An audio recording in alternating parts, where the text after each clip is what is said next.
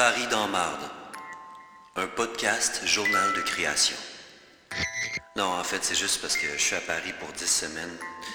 Je suis dans marde, j'ai, plus une scène, j'ai pas d'idée, j'ai, j'ai juste besoin de quelqu'un d'écoute. Semaine 8. Le Québec n'est plus le royaume de l'impro. C'est fini. C'est plus au Québec que ça se passe.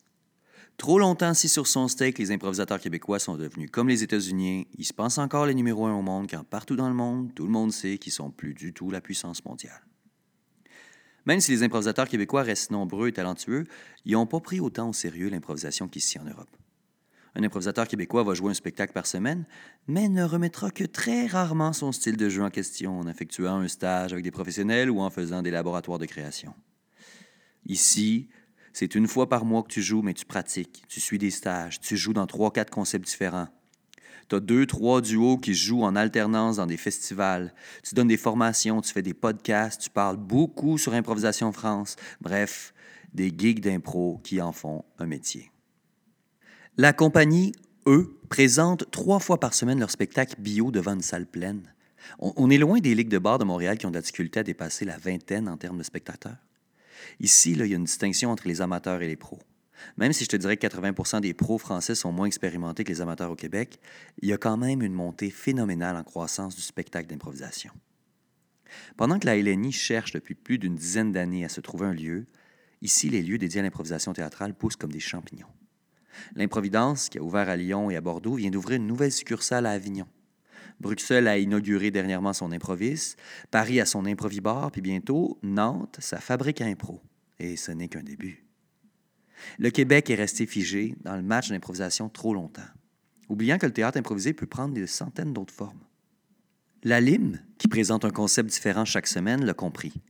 Mais ces spectacles sont difficilement exportables parce qu'ils sont 10 comédiens par spectacle, puis leur structure reste une structure amateur. Les seules compagnies pro au Québec, c'est la LNI puis le Punch Club. Euh, Le Punch Club se démarque parce qu'il a donné un nouveau souffle à l'impro au Québec. Mais ça reste que c'est un match d'impro sans règles. C'est du match. Ça peut ressembler au catch impro créé il y a plus d'une vingtaine d'années ici en Europe. Les vraies initiatives proviennent des endroits un peu plus obscurs comme le Théâtre Sainte-Catherine ou le Montreal Improv. Le problème, c'est qu'on est plus dans l'amateur au niveau de la qualité et du décorum. Je salue quand même les efforts et les initiatives de compagnies comme euh, euh, l'Instable avec Fred Barbouchi et son dojo ou euh, le club d'impro de Hello Pelletier à Québec. Mais reste qu'en majorité, c'est comme si l'improvisation, ça pouvait pas être de niveau professionnel, comme si c'était cool d'être broche à foin puis pas préparé. Hey gang, c'est le contenu qui est improvisé, pas le contenant. À Paris, c'est seulement 30% des spectacles qui sont des matchs. C'est encore les vaches à lait de l'impro parce que les matchs professionnels remplissent des salles. Mais ce qui se passe dans les petites salles de théâtre et dans les festivals est beaucoup plus intéressant. Je vous remets en contexte. Ici, en Europe, on parle de deux styles, le style Gravel ou le style Johnston. Petit fait historique, Gravel a inventé le match d'impro au Québec en 1967. Mais au même moment, en Alberta, un Britannique du nom de Kate Johnston inventait le theater sport. Un concept ressemblant étrangement au match, mais avec une compétition moins présente dans le décorum, disons. Une philosophie plus sur l'écoute et l'entraide. Deux lignées qui se sont formées, et bien que nous soyons canadiens tous les deux, ça a été très long avant que les improvisateurs québécois comprennent que le match n'était pas la seule option du théâtre improvisé. En ce moment, ce qui est à la mode en Europe, c'est le style Kate Johnston. Tous les stages sont inspirés des enseignements de Johnston à travers le monde.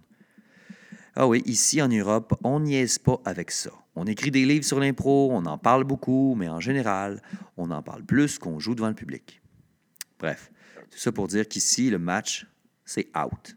Si tu viens de Chicago, tu as plus de chances qu'on t'accepte dans un festival que si tu es québécois. C'est bientôt fini l'époque où les Québécois remplissaient les salles en Europe.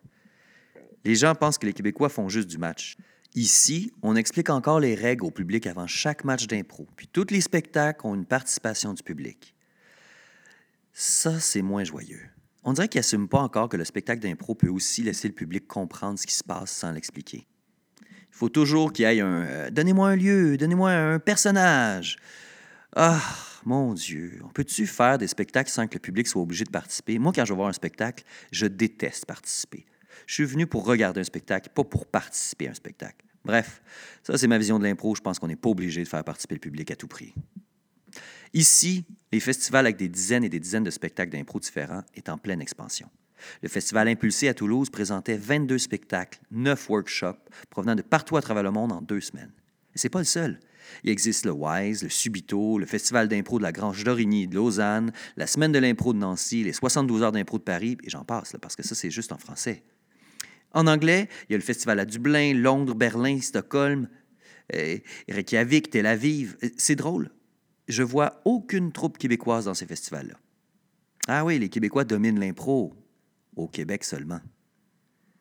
OK, je le sais en ce moment, là, vous vous dites, ben non, il est en train de cracher sur sa patrie, lui. Vous allez me traiter de traître à la nation, que je ne devrais pas porter le logo de la LNI sur mes T-shirts. Oh no! Non, non, non. Je vous fais une intervention. Si vous voulez qu'on reprenne nos lettres de noblesse, c'est à vous de créer d'autres choses, de faire de l'impro, autre chose. C'est à vous de créer des spectacles ou non, on va pas juste se dire qu'on va accrocher un ou deux spots parce que bof, c'est pas grave, c'est juste de l'impro. Et pour notre public québécois qui s'est lassé du match, donnons-lui donc autre chose. Quelque chose de plus slick, quelque chose qui fait que cette performance improvisée ne sera pas juste deux, trois bonnes blagues d'OD ou du name-dropping de vedettes québécoises déchues. Allez, improvisateurs du Québec, à vos salles de répétition. Après huit semaines euh, en résidence ici à Paris, il était temps que je vous parle un peu d'impro. Hein. C'est quand même pour ça que je suis ici. C'était ma huitième semaine. Merci de m'écouter. Merci de partager. Pas mon podcast, là. Ma solitude. Euh, disons, euh, ma montée de lait.